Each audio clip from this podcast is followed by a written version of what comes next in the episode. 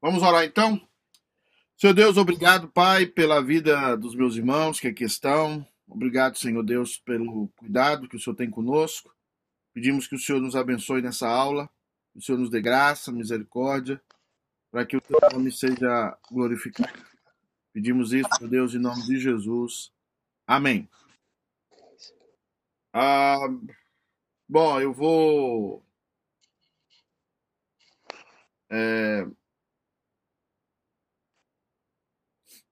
Aqui.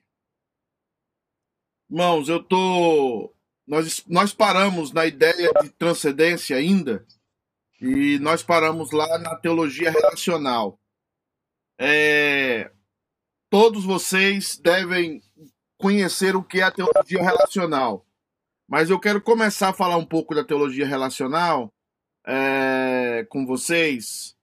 E eu quero começar um pouco a falar da teologia relacional. E, e eu gostaria que você prestasse atenção, porque talvez tenha alguém que não sabe o que é a teologia relacional. Tá? Se você tem alguma pergunta sobre teologia relacional, você pode usar o chat aí de bate-papo, escrever, e eu vou estar. Tá, é, que eu vou estar. Tá, como é que fala? Res, tentando responder para você. A teologia relacional ela foi criada para responder à teologia calvinista. Há aproximadamente cinco anos atrás, a teologia calvinista começou a dominar também nas igrejas pentecostais. Os irmãos pentecostais começaram a migrar, né, a sair da igreja pentecostal e vir para a igreja reformada, ou eles tentaram mudar a sua igreja, a sua própria igreja. E nessa saída de membros é, da teologia das igrejas pentecostais, é, alguns pastores começaram a querer uma resposta ao calvinismo a resposta ao calvinismo foi de algumas igrejas foi a teologia relacional. O que é a teologia relacional? Ela resolve o problema, ou ela tenta resolver o problema, por que, que Deus é bom e poderoso e por que, que ele permite né, a maldade no mundo. Então, para responder isso, a, é, a teologia relacional entende que Deus abandonou o, o seu poder, abandonou os seus, os seus superpoderes, vamos dizer assim, e começou a caminhar com o ser humano e começou a evoluir com o ser humano. Então, o que é que isso representa? Deus está em plena evolução do seu relacionamento com o ser humano. Né? Isso é uma heresia bem, bem forte. É, vocês estão. O slide está aparecendo para vocês aí, tá, né? Uh, Camila, responde para mim. O slide está aparecendo para vocês? Tá, obrigado. Vou ficar aqui. Você. Então, a teologia relacional é exatamente isso. A teologia relacional, ela é essa teologia em que tenta dizer que Deus está evoluindo junto com a humanidade. Então, quais são os detalhes que nós temos? Deus, quando criou o homem e a mulher, Deus instituiu que o homem fosse o líder da casa. Mas Deus evoluiu. E hoje, tanto a mulher como o homem pode ser líder da casa. Deus, quando criou o homem e a mulher, criou macho e fêmea. Mas Deus evoluiu. E Deus agora considera também o homossexualismo. Ou seja, você pode ter um relacionamento homem com homem, mulher com mulher. Então, tudo isso é, faz parte da teologia da teologia é, é, relacional. Então, é muito importante para nós é, entender essa teologia porque ela está presente em muitos pregadores. Ela está presente, por exemplo, na vida do Caio Fábio. Ela está presente na vida do, do Fábio Padre, o Fábio de Melo, não sei como é o nome, o Padre Fábio de Melo. Ela está presente na vida é, do Ed René Kivitz, que, que já esteve até aqui nos Estados Unidos em igreja presbiteriana. Então, ela está presente na vida de muitos pregadores aí, principalmente esses pregadores coaches. Ou seja, Deus também está evoluindo junto com a, junto com a humanidade. Então, é importante é, é para nós entendermos é, é, esse processo. É importante para nós é, é, entendermos que Deus está, Deus não não está em evolução, Deus é um ser perfeito, que nós vamos ver aqui os detalhes, mas você precisa tomar cuidado com a teologia relacional, porque ela está presente muito forte nas redes sociais. É, nós estamos falando de transcendência, e nós já falamos de transcendência. Deus é transcendente, ele é um ser dependente, é, é, é os perigos né, é, que a gente deve evitar, é que a teologia relacional mas nós também, nós continuamos falando de Deus. Eu estou um pouco aqui atrapalhado com, isso aqui. Deixa eu tirar aqui. aqui. Ah, os resultados da transcendência, né? Existe algo muito acima de nós. Esse Deus que está acima de nós e não pode ser captado, a menos que ele deixe ser achado ou se revele. Esse é um dos princípios básicos da teologia. Você vai perceber isso muito na teologia é, que Deus ele não pode ser é, a, como é que eu digo? Deus ele não pode ser achado pelo homem. Deus tem que deixar ser achado. Guarde bem esse conceito, porque ele vai permear toda a teologia reformada. Deus não pode ser achado por ninguém. Deus se deixa achar. Deus, você não pode revelar a Deus. É Deus que se revela. E qual foi o modo como Deus nos revelou? Através da escritura. Ele revelou tudo dele? Não. Deus não revelou tudo dele. O dia que eu saber totalmente quem Deus é, eu sou igual a Deus. Então eu não posso saber quem Deus é, né? Totalmente. Obviamente que eu tenho a ideia de desse Deus maravilhoso, desse Deus é, é, é, santo, é verdade, mas é uma ideia limitada, porque eu não posso abranger totalmente quem Deus é. Porque o dia que eu souber quem Deus é, eu me torno igual a Ele, né? Eu preciso entender isso, que existem aspectos em Deus que são ocultos para nós seres humanos e sempre serão ocultos, porque Deus é um ser infinitamente superior a nós. É, o terceiro aqui é o seguinte: o abismo que existe entre Deus e nós não é somente moral ou espiritual, mas é metafísico. A maneira como. O que é metafísico? Metafísico é a maneira como Deus existe como ser. Ou seja, a maneira como eu existo como ser é, é, é da dependência de um ser superior. Nós já vimos aqui que se Deus não, não manda a, a, que as coisas caminhem, se Deus não sustenta a sua criação, eu não levanto de manhã, você não levanta. A base da minha célula, né? A base da minha célula é é você, é, é, é Deus. A base do funcionar da todo o meu corpo é Deus. E a base de funcionamento dos anjos é Deus. Mas só Deus existe por ele mesmo. Só Deus existe é, é, sem precisar de ninguém mais, sem ter dependência de ninguém mais. Todos nós existimos na dependência de Deus. Homens bons, homens maus, anjos bons, anjos caídos, todos existem na dependência de Deus. Só que Deus existe sem depender de ninguém. Isso é o que eu estou colocando aqui como algo metafísico. Por isso que essa distância metafísica entre nós e Deus. A ideia de transcendência deve levar-nos a uma enorme reverência. Então é aquele conceito que a gente precisa colocar na cabeça dos jovens, colocar na cabeça das crianças é o conceito de que Deus é superior, que Deus merece toda a nossa reverência. Então, a transcendência vai apontar para isso, para um Deus que não é o mesmo que nós, é muito superior a nós, a um Deus que vive e subsiste de uma forma diferente da nossa, e a um Deus que, por isso, por esses aspectos tão grandes e profundos, merecem toda a nossa reverência toda, todo o nosso respeito a Deus. Né?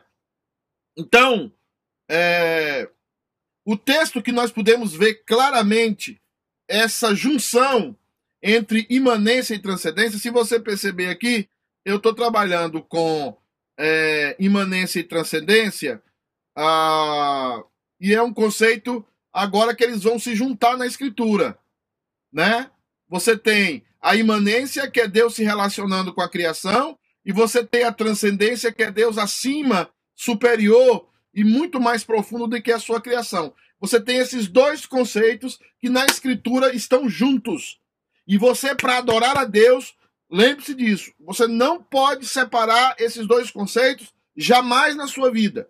Se você aponta só para a transcendência, você vai tornar Deus um Deus longe da sua criação. Um Deus que deu corda na sua criação e deixou a sua criação se virar. Se você der ênfase só à imanência, você vai colocar Deus como alguém que está junto com o ser humano aqui e que ele está crescendo junto com o ser humano aqui e que você vai cair é, inevitavelmente na teologia relacional. Então, é, para você não cair na teologia relacional, você tem que equilibrar imanência e transcendência. Para você não cair num Deus distante, frio, longe, você tem que equilibrar imanência e transcendência. Esse é o equilíbrio da Escritura. E aqui você vai ver Isaías, capítulo 6, versículo 1 né? Eu queria que você acompanhasse na tela. Eu acho que todo mundo está vendo na tela, eu espero. É, tá vendo, né, Camila? Dá um legal aí. Eu tô vendo você, tô tomando você como referência aí. No ano da morte do rei Uzias, eu vi o Senhor sobre um alto e sublime trono, e as abas de suas vestes enchiam o templo. Percebam aqui que no ano, o que foi o ano da morte do rei Uzias, né? Acho que muita gente sabe disso. A morte do rei Uzias foi o ano. O rei Uzias foi um dos reis mais extraordinários de Israel. O rei Uzias foi um dos reis mais que Israel mais pro, prosperou, né? Era um rei que, que administrava maravilhosamente bem Israel. Só que ele se achou muito grande, ele se achou a última bolacha, a última bolacha do pacote. Não sei se você já ouviu essa expressão, né? Ele achou assim a última bolacha do pacote e ele falou assim: Eu vou, eu não preciso dos sacerdotes para ministrar no templo. E ele entra no templo. E quando ele entra no local que era reservado para os sacerdotes no templo, nasce uma lepra na testa dele. E através dessa lepra ele morre. E essa morte consternou, deixou é, é, pa, é, completamente pasmo a nação de Israel. E todo mundo entrou em crise. E é por isso que ele fala aqui: no ano da morte do rei Uzias, que o ano que está todo mundo em crise, no ano que está todo mundo desesperado, morreu o nosso grande líder, né, ele fez uma bobagem. Eu vi, eu, o que, é que ele diz? Eu vi o Senhor assentado. Essa expressão é muito legal. Eu vi o Senhor assentado. Por que, que ele viu o Senhor assentado? Porque Deus não está preocupado. O rei, quando se assentava no seu trono, é o rei que né, que não está preocupado, é o rei que está reinando soberanamente. Então, eu vi o Senhor assentado. Quando o rei Uzias morreu, eu não vi Deus desesperado. Eu vi Deus assentado sobre. Aí vem a transcendência. Olha, olha, trans... olha o conceito que você tá... nós estamos trabalhando. Num alto e sublime trono. Do alto e sublime trono. Ou seja, eu vi Deus assentado num trono altíssimo que não dá para eu atingir, mas ele estava sentado nele. Então eu, eu, eu vi ele lá sentado, diante da tragédia que está acontecendo aqui. Eu vi Deus assentado no alto sublime trono. E ele vai concluir dizendo: E as abas de suas vestes enchiam o templo. Olha o conceito de imanência. Ele está lá no alto sublime trono, mas toda a sua presença enche o templo. Então, ele está lá, aonde é inatingível, sentado, tranquilo, em paz, né? completamente sereno, né? ou como diz a palavra do momento, serenidade, né? Está completamente tranquilo, mas ele também está enchendo o templo. E ele começa a falar da glória desse Deus. Ele fala serafins. Serafins são anjos cobertos com fogo por dentro e por fora, né? A, a, a palavra serafim significa completamente em chamas. Estava por cima dele. Cada um tinha seis asas. Para duas cobriam o rosto, porque não podiam olhar para Deus. A questão de que eu falei para vocês da transcendência, que Deus é sublime. Com duas cobriu o rosto. Com duas cobriu seus pés. E com duas voavam é, o pé, cobrir o pé também é um sinal de reverência, e cobrir o rosto também é um sinal de reverência, e as asas, enquanto eles adoravam a Deus, versículo 3, e clamavam uns aos outros, dizendo: Santo, Santo, Santo é o Senhor. No, eu já expliquei isso para vocês da escola dominical, mas eu vou só relembrar. Quando se repete a palavra, um adjetivo três vezes, no original do, do hebraico, significa que a pessoa está usando o superlativo. O que é o superlativo? Qual é o superlativo de santo? Santíssimo. Pra, no, no, no hebraico não existe a palavra santíssimo. Então o que é que se usa? Se usa o adjetivo três vezes. Então, santo é uma pessoa santa. Santo, santo é uma pessoa muito santa. Santo, santo, santo é uma pessoa santíssima. Então, a, e não, não confunda a palavra santo como alguém que não rouba, não rouba, não, não, não faz essas coisas, pelo amor de Deus. A palavra santo aqui é separado. A palavra gadosh é a palavra separado. Quando é que uma pessoa é santa? Quando uma pessoa é, ela é separada, ela tem um comportamento separado dos outros comportamentos, que é o comportamento geral. Então, você diz assim: você rouba, eu roubo, todo mundo lá rouba. Então você não é santo. Agora, quando você diz assim, na minha empresa, lá no, no Palácio do Planalto, vamos colocar assim, todo mundo rouba, mas eu não roubo. Então você é santo, porque você é separado da, da, da prática do costume normal. Então, quando a palavra diz que Deus é santo, sempre lembre isso, que Deus é separado da criação e de todas as tramóias e coisas é, imundícies dos homens.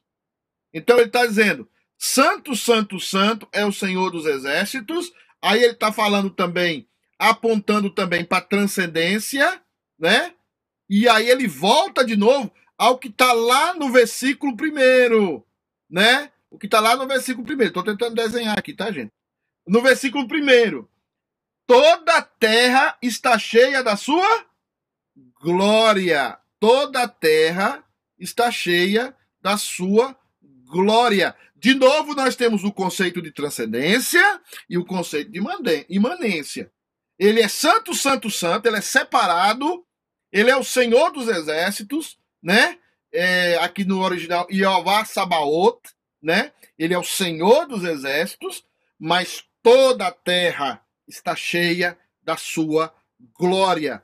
O que é a glória? A, gló a glória são os atributos de Deus, né? o conjunto dos atributos de Deus, né? Esse conjunto dos atributos de Deus, ele é ele é ele, ele, ele, chega a brilhar. É por isso a palavra glória, a palavra doxa, né? No, no, no original grego.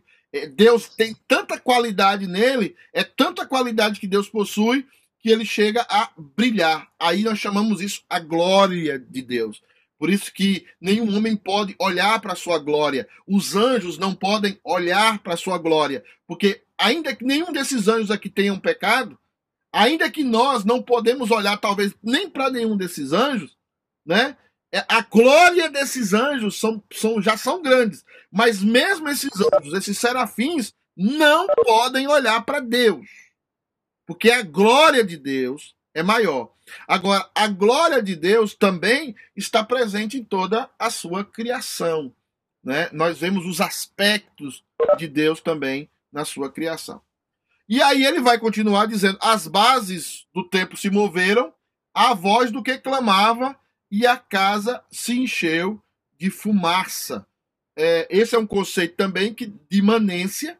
Deus está falando Deus está clamando, é o Deus que fala, é o Deus que é vivo, não é um ídolo. Deus está clamando e Deus está dizendo, a, a Deus está dizendo ao mundo, né, que ele é, tem uma mensagem, que ele é contra toda injustiça e todo pecado, e ele tem uma mensagem para nós e como tem uma mensagem para o seu povo, como era no caso do profeta Isaías. E aí ele tem a consciência de pecado, né, diante dessa imanência e transcendência de Deus, versículo 5, e nós vemos como, como depois esse texto continua. Eu não vou entrar em mais detalhes nisso, mas eu queria que você visse aqui imanência e transcendência. Se você tiver alguma pergunta, você pode escrever ou ligar o seu microfone e falar. Outro conceito aqui de imanência e transcendência que nós vemos no Salmo 113, 5. Quem é semelhante ao Senhor, nosso Deus, cujo trono está onde? Olha o trono de novo. Nas alturas. O trono está onde? Nas alturas, né? O trono está nas alturas. Mas ele o quê? Mas ele se inclina, ele se inclina para ver o que passa no céu e sobre a terra. Dois conceitos também importantes. Céu aqui é o mundo espiritual, aonde Satanás habita, aonde os anjos habitam. Céu aqui não é o céu que nós temos aqui em cima da nossa cabeça, tá? E a terra é toda a criação física de Deus. Toda a criação física de Deus é terra.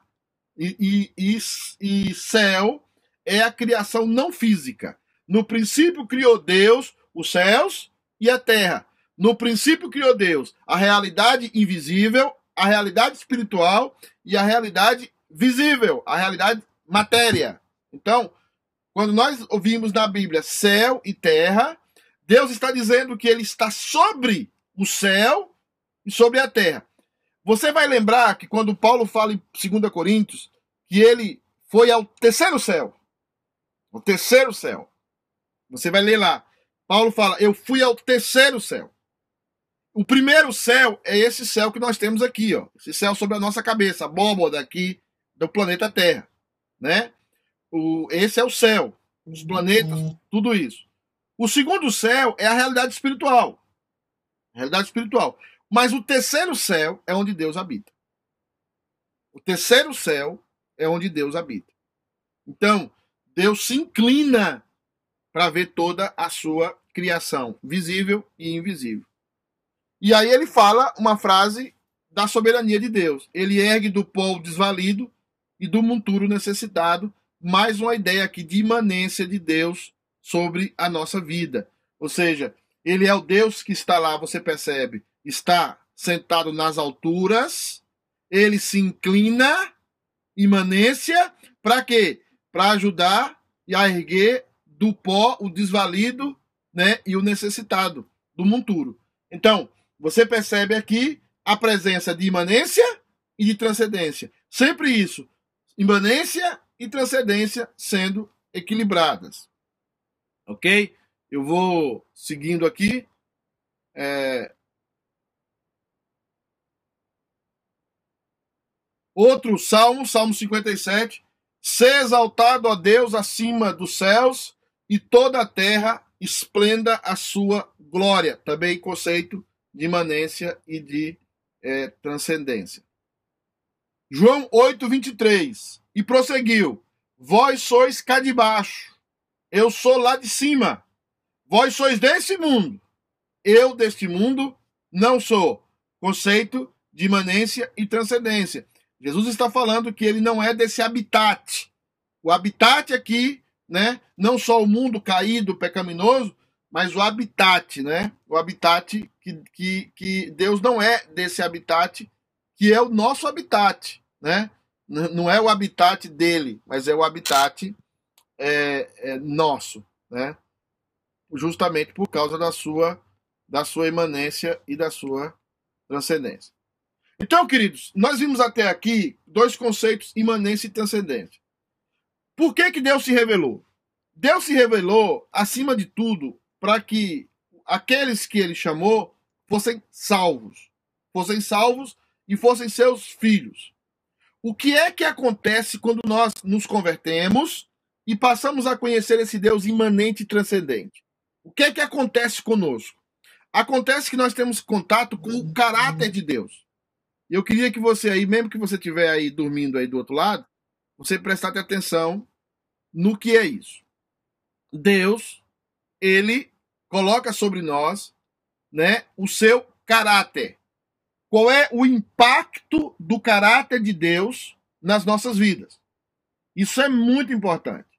Quando você passa a conhecer a Deus, você passa a conhecer o caráter de Deus.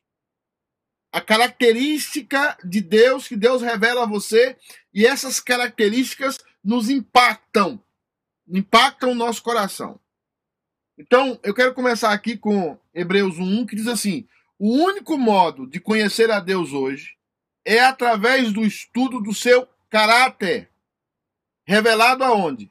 Nas Escrituras. Hebreus 1:1 diz assim: havendo Deus outrora falado muitas vezes e de muitas maneiras aos pais pelos profetas, ou seja, Deus sempre falou. Deus falou a Abraão, Deus falou a Noé, Deus falou a Jó, Deus, Deus falou a Adão, Deus falou aos juízes, Deus falou a todos os personagens do Velho Testamento. Deus é um Deus que fala. E nessa fala, Deus revela o seu caráter. Quando você passa a estudar a Bíblia, você passa a conhecer o caráter de Deus.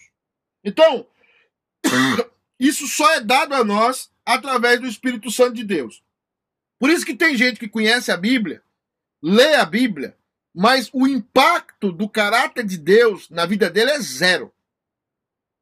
Por isso que tem gente dentro da igreja que se diz crente, que lê a Bíblia, que conhece mentalmente né, a Bíblia, que conhece intelectualmente a Bíblia, mas a Bíblia não dá nenhum impacto dele no coração dele. Então, é um impacto nulo. É um impacto zero. Né? Ele, ele está diante da Escritura, está diante da revelação de Deus, mas ele tem um impacto zero na vida dele. Né? Então, esse, esse, esse conhecimento de Deus é para que os seus filhos sejam impactados pelo seu caráter. E se você olhar na sua vida, aqueles que tiveram bons pais e boas mães, né? Não é o privilégio de todo mundo. O que, que aconteceu na sua vida? Você, mesmo depois, você é impactado pela honestidade do seu pai, pela honestidade da sua mãe. Você é impactado pela maneira íntegra como seu pai e a sua mãe tratavam as coisas, ou você é impactado negativamente, como seu pai era desonesto, como seu pai era desleixado, como sua mãe era desonesta. Quando você se aproxima de Deus, você é impactado pelo caráter de Deus. É por isso que quando o pessoal prendeu os discípulos, o pessoal via marcas de Jesus nos discípulos. Eles se parecem com ele.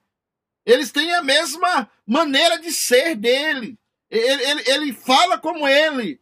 Ele, ele, eles eram, eles tinham começado a ser impactados pelo caráter de Jesus. Por isso que João vai dizer logo na sua carta o seguinte: nenhuma beleza havia neles que o desejássemos, mas vimos nele a glória do unigênito do Pai, porque eles foram impactados pela presença, pelo conhecimento que eles passaram a ter de Jesus, da pessoa de Jesus. É como um casamento. Às vezes você está namorando, né? Você não conhece o cara, não conhece direito a esposa. Aí você casa. Quem é casado aqui, é, é, o que que acontece? Quem é casado aqui sabe que os defeitos pioram quando você casa porque você descobre, não é verdade? E aquilo impacta no casamento, né? Impacta. É, se o cara ele era respondão no namoro, se ele era assim violento de voz no namoro, a tendência é ele em algum momento ser agressivo também no casamento.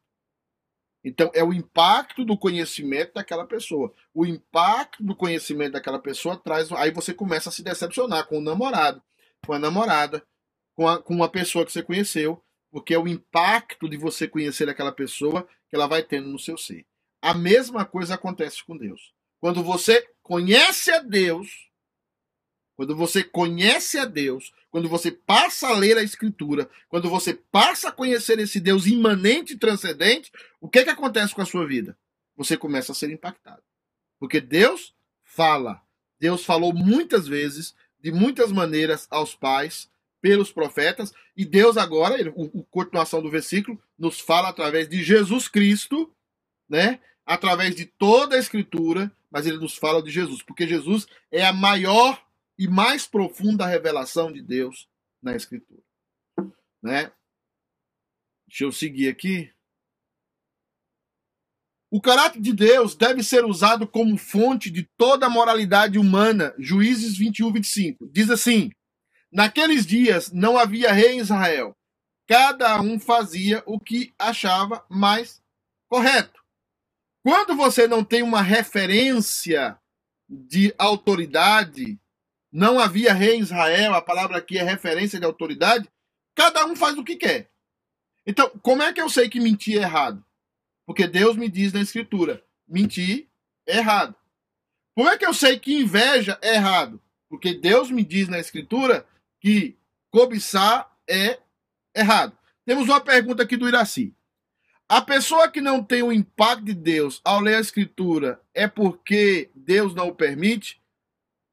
Sim, mas principalmente porque não é convertido. Pessoas que não são convertidas, que são a maioria dos que estão dentro da igreja, maioria dos que estão dentro da igreja, pessoas que não são convertidas, leem a Bíblia, sentem até uma emoção, até choram, mas não há um impacto. A palavra impacto aqui é colocada, presbítero Iraci, de forma muito teológica. O que é um impacto? Quando você quando você sofre um impacto aí no, vamos colocar aqui, eu estou vendo bastante aqui a Camilinha, a Aninha. Você está andando na rua e, e você tem um, um impacto é, é, é o, o, botei agora aqui o Eli. O Eli tá andando na rua e ele tá com a unha encravada e ele bate bate o dedão do pé na pedra. O, que é que acontece com aquilo? Aquilo é um impacto, né? Aquilo aqui entra na carne dele. Agora, tem coisa. O que é que Davi diz? Guardei a tua palavra onde? No meu coração. Para o quê? Para não pecar contra ti. Quando você não tem um impacto, você não guarda a palavra, você tem uma emoção superficial.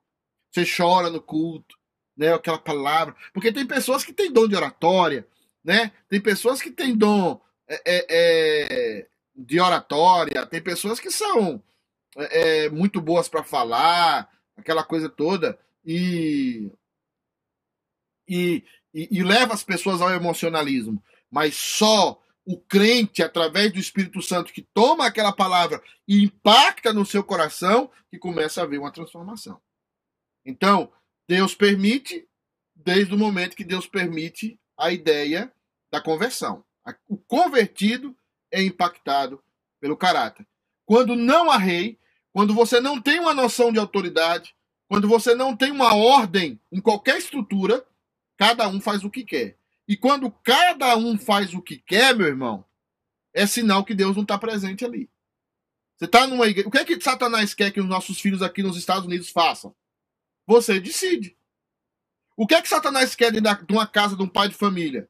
Todo mundo é responsável aqui, é líder. Não é isso que Satanás faz? É isso. Mas biblicamente não é isso. Biblicamente, quem é a liderança da casa? É o homem. Eu falei isso uma vez aqui, o pessoal queria me matar, mas não encontraram respostas bíblicas.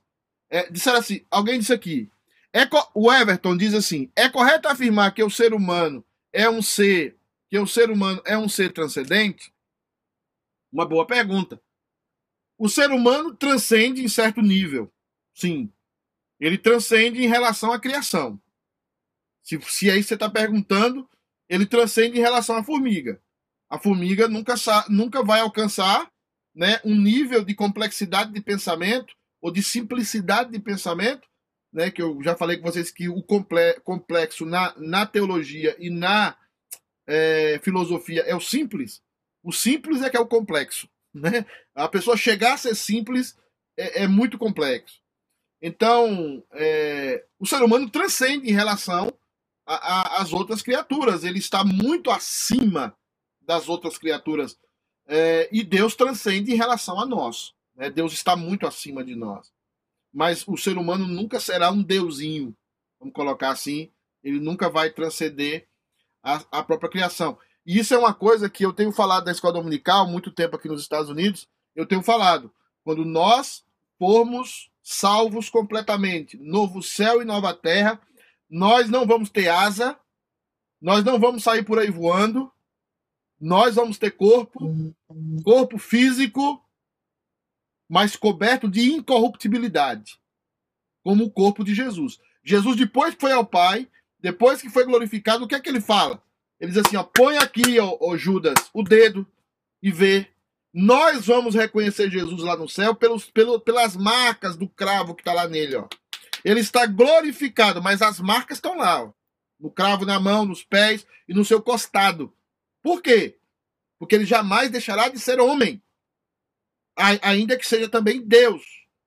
Tá? Então, é, é, nós nunca deixaremos de ser homens, mulheres. Nós fomos criados assim. Nós, nós estamos hoje afetados pelo pecado, mas nós não vamos ser seres brilhosos, com asas, né, voando por aí.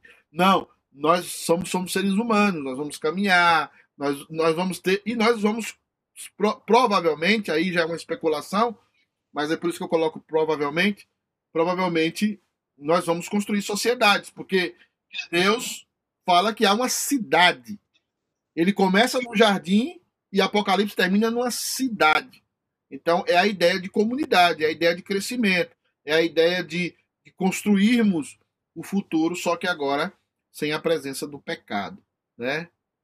É, a Aninha disse assim: queria voar no céu. Eu pensava, não, você não vai voar, né?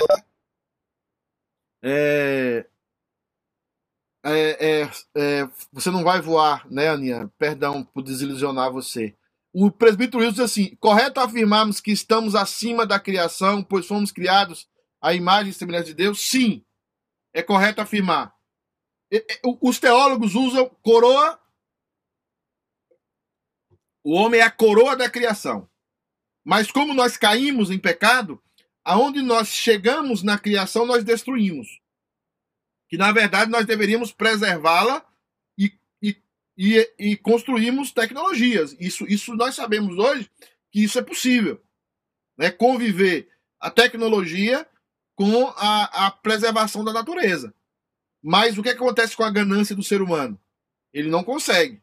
Ele não consegue ir para a praia e deixar a praia limpa. Ele não consegue. É... Ele não consegue fazer a, a, uma empresa que pode ser uma empresa que seja menos poluente, né? Porque ele tem a ganância dele. Mas quando nós vivemos no novo céu e na nova terra, nós assumimos o nosso corpo incorruptível sem pecado, seguramente nós vamos produzir uma sociedade é, com todas essas características boas, né, e sem pecado, mas que já são presentes um pouco hoje aqui. Então não tem a ideia no céu de todo mundo, no novo céu e nova terra, de todo mundo vestido igual, de uma sociedade comunista. Não é isso. Né? A gente pode depois tratar um pouco disso mais na frente sobre novo céu e nova terra. Não existe isso. Não confunda céu, ainda quando estamos sem corpo, com o novo céu e a nova terra. São duas coisas diferentes.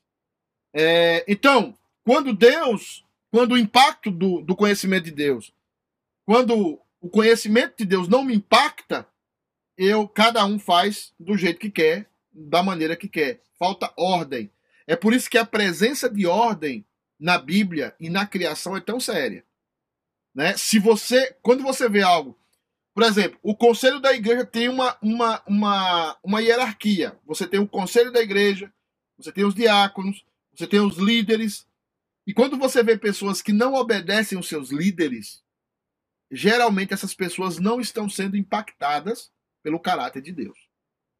Essas pessoas geralmente são pessoas problemáticas, geralmente não são cristãs, estão dentro da igreja, mas elas não obedecem à hierarquia. O que é que Satanás fez? Satanás, a primeira coisa que ele fez foi se orgulhar, deixar o seu estado natural, né, e não seguir a hierarquia. Se você percebe nas histórias dos homens de Deus na Bíblia, porque qual é a marca deles? Eles têm sempre a marca da hierarquia. E quando você não tem uma hierarquia, quando você não obedece uma hierarquia, geralmente é que o conhecimento que você tem de Deus não está impactando o seu ser. O conhecimento que você adquiriu de Deus não está impactando a sua vida. Quando um filho obedece o pai, é porque o conhecimento de Deus está impactando a vida dele. Quando um filho é desobediente ao pai, é porque o conhecimento de Deus não está impactando a vida dele. Então, quando eu, quando eu leio a Bíblia, quando eu conhe... passo a conhecer aquilo que Deus se deixa revelar dele a mim, e esse conhecimento não impacta a minha vida, eu geralmente sou uma pessoa rebelde. Apesar de estar dentro da igreja. Aí você vai olhar para os seus filhos. Quem tem mais de um filho? Você vai perceber aquele filho que é menos rebelde, aquele filho que é mais rebelde. Você vai perceber aquele filho que, quando o, o, a professora de escola dominical está falando, ele está ele tá atento, ele, ele chega diferente em casa. Você vai perceber aquele outro que nunca está nem aí, que não quer nem saber.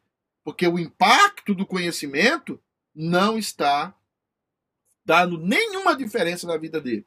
Então, por que, que nós conhecemos a Deus na igreja? Para que o conhecimento de Deus impacte as nossas vidas, né? É para isso que nós estamos lá. É, deixa eu só. Aqui, aqui, aqui. aqui. É, deixa eu. Você vai observar que nós sempre temos é, é, resistência né, a obedecer a Deus. Nós sempre estamos resistentes a obedecer a Deus. É...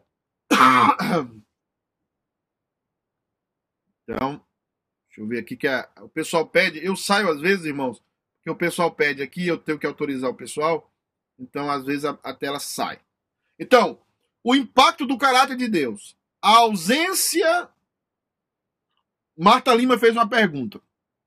Mesmo sendo redimidos e glorificados, continuaremos criatura humana. E Deus continuará sendo Deus Todo-Poderoso. Exatamente, Martinha. Você é nota mil. É isso mesmo, tá? É isso mesmo.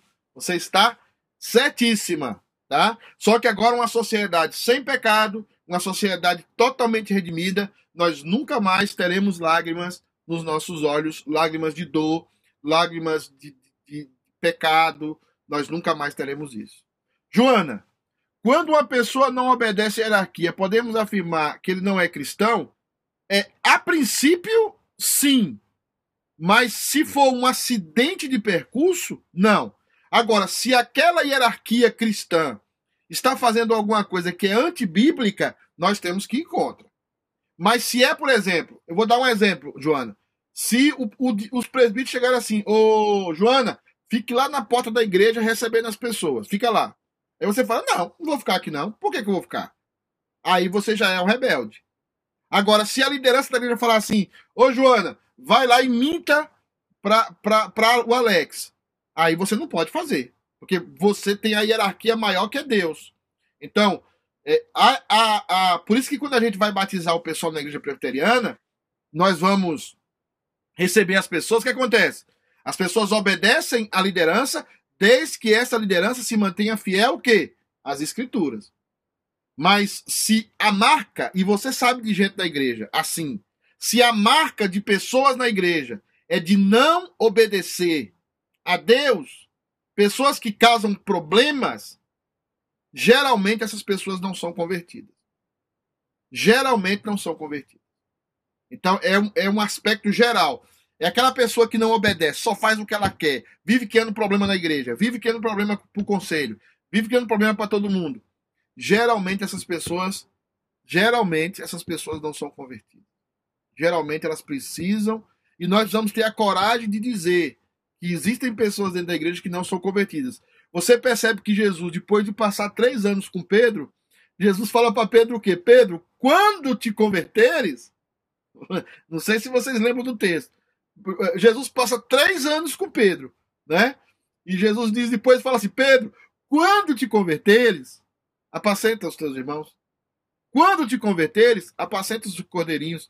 Então tem gente na igreja que está há 10 anos, que está há 20 anos, que está há 3 anos, mas não é convertida ainda, né? E quando ela converter, nós vamos saber. Porque quando você acende uma luz, Deus não acende uma luz para colocar debaixo da cama. Deus não acende uma luz para colocar debaixo da mesa. Deus acende uma luz para colocar no velador, no lugar alto, onde todo mundo vê. E todo mundo verá que aquela pessoa é convertida. E uma das marcas do convertido é sim a obediência à hierarquia, porque é o impacto do conhecimento de Deus na vida daquela pessoa. É, vamos ver aqui mais Primeiro, a ausência do conhecimento do caráter de Deus nos leva à idolatria e outros pecados odiosos. Claro, eu começo a formar na minha cabeça um Deus que não existe. A pior idolatria não é a católica. Eu vou repetir isso. A pior idolatria não é a católica. A pior idolatria é a idolatria de nós evangélicos que criamos um Deus na nossa cabeça que não existe. Inventamos um Deus que não existe. Então, essa é a pior idolatria. Tem até pessoas católicas que tem lá um Cristo crucificado, tem a Santa Maria, e eles vivem de uma forma muito mais sem idolatria do que nós. Agora, às vezes, nós temos o quê? Temos uma idolatria no coração. É um Deus que nós criamos, é um Deus que nós formulamos na nossa cabeça, que ele não existe. Esse Deus não existe. E eu, como pastor há 20 anos, tenho comprovado isso, irmãos. Tenho comprovado as pessoas vivendo um Deus que não está lá. Ah, mas eu, eu creio que Deus é assim. Né? Tem gente que fala isso. Eu creio que Deus é assim. Ô, meu irmão, para com isso. Né? Para com isso. É, é, o Deus é o Deus revelado nas Escrituras. Eu estava vendo esses dias. Esses dias não, foi anteontem, sexta-feira, a Sandra falando sobre. É, sobre Abraão e Sara. e abrando sobre o caso de H. Né? Quantos de nós ali é, é, é, colocaria Deus na parede? O que é que Deus fala para Abraão? Obedece a Sara. E o que é que Sara estava mandando? Sara estava mandando o quê? Pegar uma criança de 16 anos, pegar o próprio a própria mãe e colocar no deserto com uma botija de água e um pedaço de pão. E Abraão não queria. Mas Deus faz. Quem foi que provocou aquela situação toda? Foi Sara. Foi Sara que pediu para a Egípcia deitar com Abraão, com Abraão na época.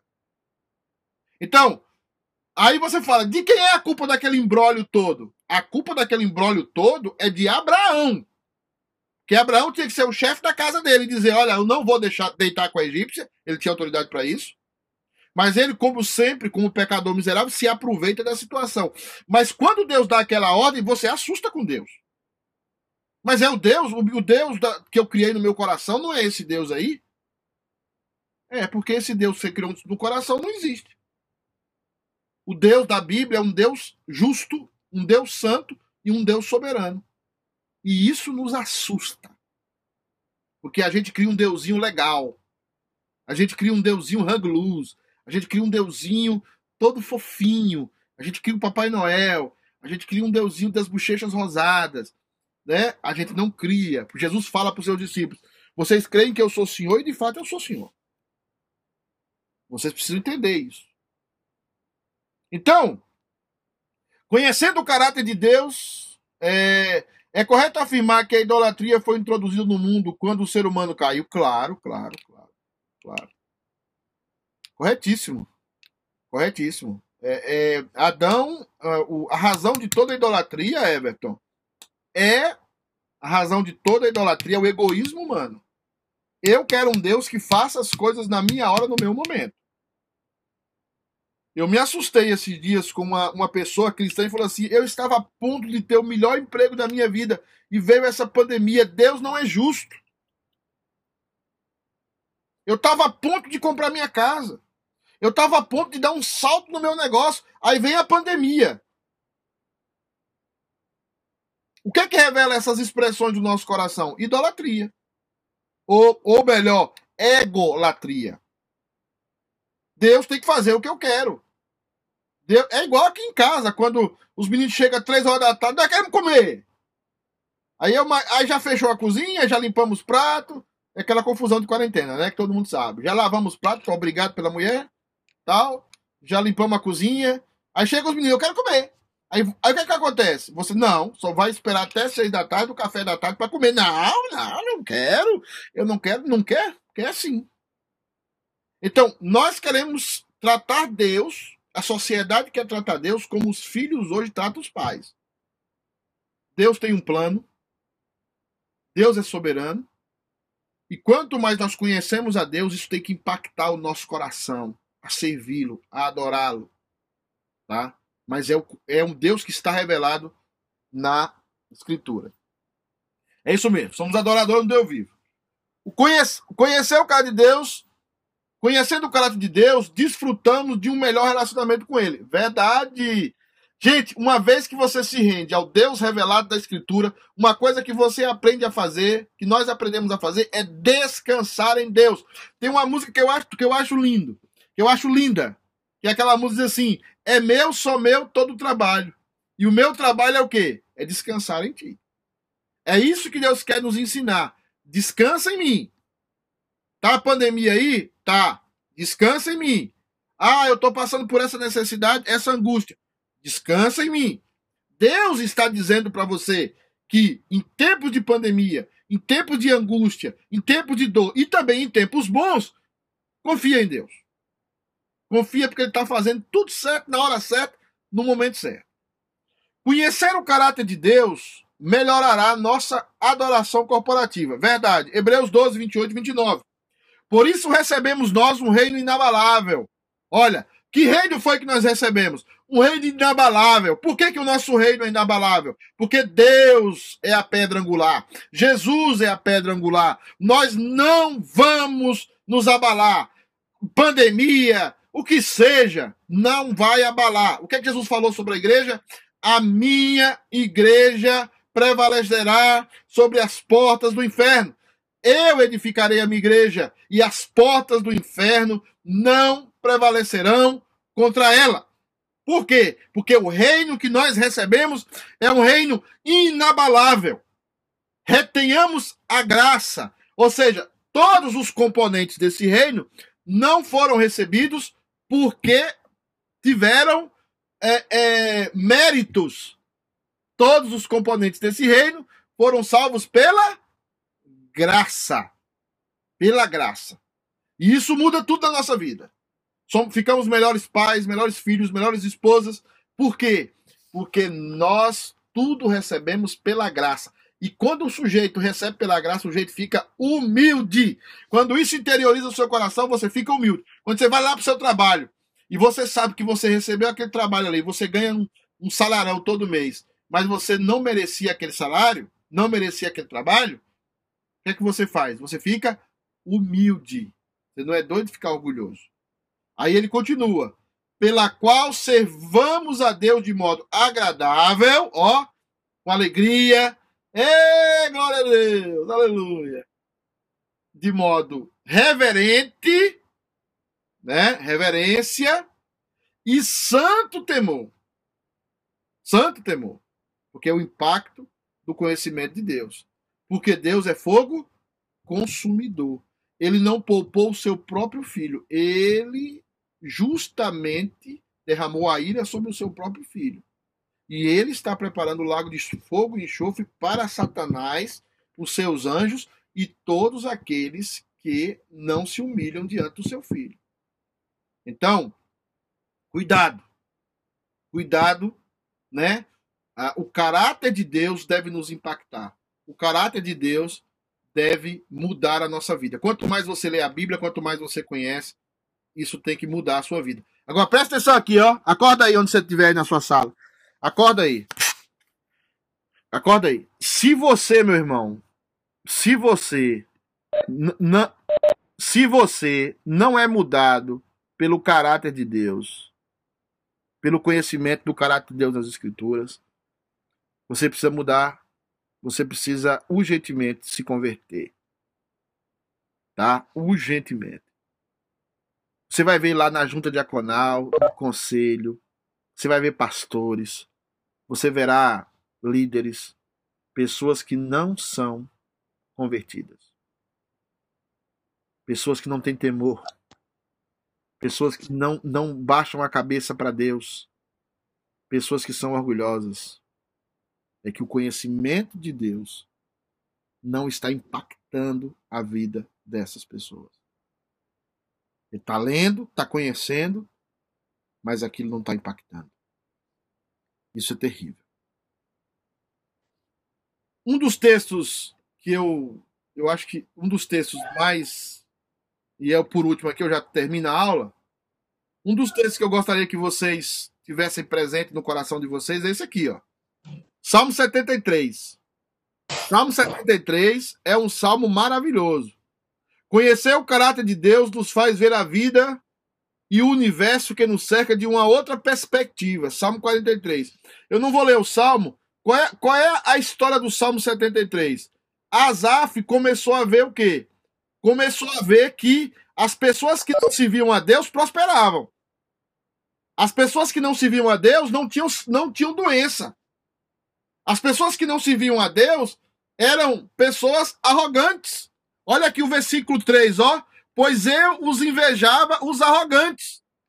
Então, ao ver a prosperidade dos perversos.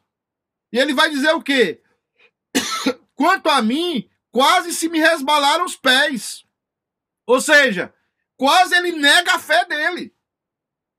Porque ele estava vendo o caráter de Deus, ele é um homem crente, mas ele começou a perceber o quê? Que pessoas más, pessoas arrogantes, cresciam, prosperavam. Mas ele não. Já passou isso no seu coração? Você dá o dízimo, você trabalha honestamente, você tem a sua empresa e você cada dia fica mais pobre. e o cara lá na, na política rouba, o cara lá no outro, do seu vizinho, rouba, faz falcatrua. E cada dia esse cara tá mais rico. Aí ele vai dizer: em só refletir para compreender isso, achei muito pesada, muito pesada a tarefa para mim. Até que eu entrei no santuário do de, de Deus. E atinei o quê? O fim deles. A vida não termina aqui. A vida não termina aqui. Esse é um dos impactos do caráter de Deus na nossa vida. Nós sabemos que a vida continuará. Aí ele coloca: Tu certamente os põe em lugares escorregadios e os fazes cair em destruição. Como ficam de súbitos assolados, totalmente aniculados de terror. Ele está falando aqui é do inferno. Jesus fala: Você deve temer aquele que tem poder não aquele que tem poder de tirar a sua vida, mas aquele que tem poder de lançar a sua vida no inferno. Ainda que você morra pobre, aonde que você morra cheia de doença, cheia de câncer, cheia de problemas, você é isso mesmo, Everton. Não adianta ganhar o mundo inteiro e perder a sua alma. Esse é o centro. Quando você conhece o caráter de Deus. Você sim pode ser rico, sim. Tem irmãos entre nós que serão ricos, aleluia. Tem irmãos entre nós que nunca serão ricos, como eu, por exemplo, né? Mas é Deus que faz essa distribuição. Mas isso é uma grande bênção. Mas nós temos que conhecer o caráter de Deus e entender o seguinte: o fim deles é destruição. Serão totalmente aniquilados de terror totalmente aniquilados. Isso é o inferno.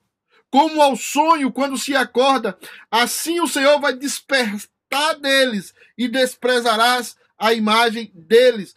Deus vai despertar esse pessoal do sonho que eles estão, porque o negócio deles é só um sonho. Porque vai chegar o momento que Deus vai dizer: acabou. E isso, irmãos, nós temos que ter cuidado, nós temos que ser honestos, nós temos que ser sérios, nós temos que ser misericordiosos, misericordiosos, mesmo olhando que não está funcionando para nós muita coisa. Ah, pastor, eu dou o dízimo e estou cada vez mais pobre.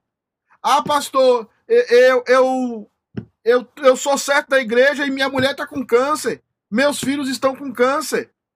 Olhando a história de Ashbel Green Simonton, em que ele foi pregar o evangelho no Brasil. Ele morreu jovem. Antes dele morrer, morreu a filha dele, morreu a esposa dele. O que que esse homem ganhou dessa vida, gente? Às vezes nós somos idólatras e nós deixamos o caminho de Deus porque achamos que se vindo a Deus, nós vamos ganhar o mundo. Nós vamos ser ricos, nós vamos ser prósperos, prósperos, nós vamos ser imunes à doença, mas quando você olha para a Bíblia, o que, é que a Bíblia está falando para Asaf? Ah, quando eu entrei no santuário de Deus, quando eu refleti sobre essas coisas com Deus, eu aprendi o fim deles. E qual é o fim deles? O fim deles é destruição. O fim deles é aniquilação e terror. A vida deles é um sonho. Porque essa vida vai passar. E vai continuar a eternidade. Então, queridos, é, é isso que eu queria passar para vocês hoje. Eu queria que vocês entendessem o seguinte: a partir da, da próxima semana nós vamos falar sobre a existência de Deus. Aí o slide aí na sua porta, na sua, na sua tela. Mas eu queria que você refletisse essa semana qual é o impacto do caráter de Deus na sua vida. Qual é o impacto do caráter de Deus na sua vida? O conhecimento que você tem tido da Escritura, o que é que isso traz para você? Qual é o impacto disso na sua vida? Que tipo de crente você se tornou depois que você, perce... depois que você percebeu o caráter de Deus. Depois que você percebeu o caráter de Deus, qual é o seu tipo de crente? Qual é o seu tipo de crente? Se você passar fome, você vai blasfemar contra Deus? Se Deus tirar sua família hoje, num acidente de carro, você vai adorar a Deus ou vai blasfemar contra Ele? E aqui fica a reflexão de Jó. O que, é que aconteceu com Jó? Em pouco tempo, Deus tirou tudo que ele tinha. Em uma só noite, tirou os filhos. Deixou o Jó doente. Cheirava mal. o que é que Jó disse? Que diz a Bíblia? Apesar disso tudo, não pecou Jó. E Jó adorou ao Senhor. Tá vendo? tá vendo o conhecimento de Deus? Jó adorou a Deus. O Senhor deu, o Senhor tirou. Ele ainda diz assim: recebemos o bem, não receberíamos também o mal. O Senhor deu, o Senhor tirou. Alabado seja, louvado seja o nome do Senhor. E nisso não pecou Jó. Em nenhum desses momentos.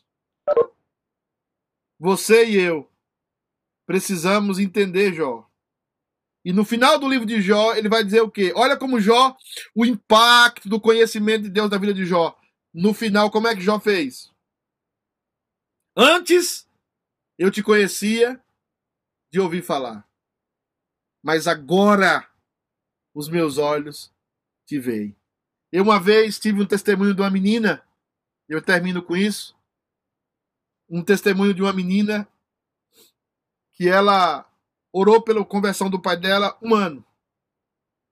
Uma menina que saía da departamento, estava de 11 para 13 anos, e ela orava pelo pai dela. O pai dela chegava bêbado em casa, batia nela, batia nos irmãos. E ela disse que um dia o pai dela foi para a igreja e o pai dela se converteu. E eu conheci essa menina. E ela disse assim: Pastor, eu, eu fui tirando fotos do meu aniversário. E eu fui tirando fotos do meu pai no meu aniversário. O primeiro aniversário, um aniversário antes dele se converter, o aniversário depois que ele se converteu, e agora 20 anos depois. Você vai ver a mudança do meu pai no rosto dele. Porque o caráter de Deus, quando choca com o nosso caráter, a gente não continua sendo o mesmo marido. Quando a gente tem contato com o caráter de Deus, a presença da glória dele, nós não continuamos sendo a mesma esposa. Nós não continuamos sendo o mesmo filho. E ela falava para mim: meu pai hoje é um exemplo. Minha mãe é, hoje é uma mulher feliz. Porque tem a presença de um homem de Deus em casa. Que o estudo de Deus mude você. Nós não, nós não estudamos ainda nem meio por cento de tudo que temos que estudar. Eu estou indo bem lento. Mas que o estudo do caráter de Deus mude a sua vida. Porque a partir desse domingo, você conhecerá um Deus que você nunca pensou conhecer. Ele é terrível, mas ele também é maravilhoso. Ele é fogo consumidor, mas ele é capaz de dar o seu único filho para morrer na cruz por nós miseráveis pecadores. Então, a partir desse momento, você terá uma responsabilidade você vai conhecer mais de Deus. E isso deve mudar mais a sua vida. Deus abençoe vocês. E aqueles que tiverem ainda disposto à noite, nós temos hoje o grupo. Nós temos nós temos o, o programa. Não deixe de assistir, não deixe de compartilhar. Deus abençoe a todos. Uma linda semana. Amém? Amém, Joãozinho. Amém. Amém. Amém. Glória a Deus. Amém. Glória a Deus. Amém. Amém. Glória a Deus. Amém, amém Ricardo. Um abraço. Tchau. Amém, Everton. Deus abençoe. Amém. Amém. Deus abençoe. Tchau, irmão Rani. Amém, Rani. Rani voltou. Ó, A Rani, a Rani tá presente aí. hein? Uh,